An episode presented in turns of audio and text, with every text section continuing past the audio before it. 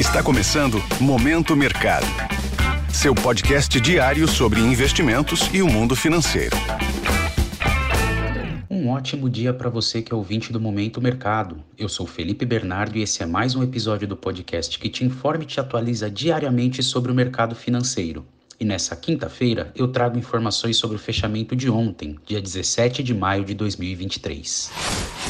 Cenário internacional. No mercado exterior, no dia de ontem tivemos um dia bem positivo, principalmente para os ativos de risco. A expectativa com relação à resolução no impasse sobre o teto da dívida americana ditou o ânimo no mercado. Os agentes esperam que esse impasse seja resolvido o mais rápido possível, principalmente após a fala do presidente da Câmara dos Representantes enfatizar sobre a possibilidade de resolução até o próximo domingo. É válido lembrar que toda essa discussão evitaria um possível calote na dívida americana, algo que seria inédito na história recente dos Estados Unidos. Com isso, os principais índices de ações norte-americanos fecharam o dia no azul, amparados pelo bom humor dos investidores.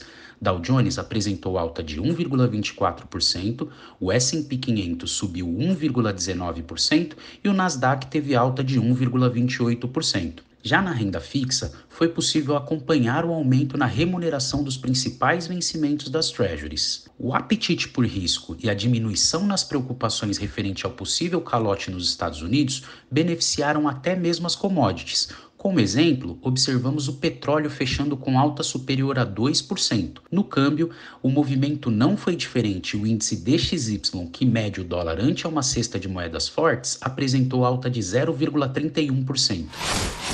Cenário nacional. Por aqui, o dólar fez movimento contrário ao que se observou ao redor do mundo e perdeu força ante o real. Fechou o dia cotado em R$ 4,93, queda de 0,17%. Na renda fixa, a curva de juros operou boa parte do dia inclinada para uma pequena elevação, por conta da percepção de que a atividade econômica doméstica mais forte poderia limitar o espaço para redução na taxa Selic. Mas com a divulgação de informações de que a Petrobras poderá absorver oscilações de preços internacionais do petróleo, o mercado expressou uma preocupação um pouco menor com a inflação lá na frente, e isso de certa forma acalmou os investidores e a curva de juros operou o dia de ontem de forma praticamente estável. Olhando para o mercado de renda variável, podemos dizer que o Ibovespa retomou a sua trajetória de alta, lembrando que o Ibovespa vinha de oito pregões seguidos de alta após a interrupção no pregão de terça-feira, que foi, de certa forma, considerada pelo mercado como uma realização de lucros. Sendo assim,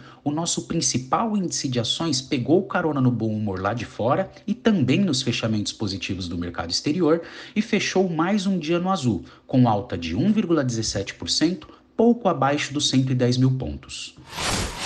Pontos de atenção. Para o dia de hoje, temos uma agenda relativamente tranquila e sem grandes informações que possam gerar preço no mercado. No exterior, temos alguns eventos públicos com dirigentes do Fed e aqui no Brasil, o atual ministro da Fazenda, Fernando Haddad, participará de uma entrevista com o empresário Abílio Diniz. Dando um giro pelo mercado, as principais bolsas asiáticas fecharam em alta e o mercado na Europa também já amanheceu o dia no azul, seguindo o bom desempenho do mercado no dia de ontem por conta da expectativa de solução com relação ao teto da dívida norte-americana. Já em Nova York, os futuros operam em estabilidade após o dia de ontem ter muito otimismo por parte dos investidores. Com essas informações, vou ficando ficando por aqui e termino mais um Momento Mercado. Eu agradeço a sua audiência, desejo bons negócios e um ótimo dia. Valeu! Esse foi o Momento Mercado com o Bradesco. Sua fonte diária de novidades sobre cenário e investimentos.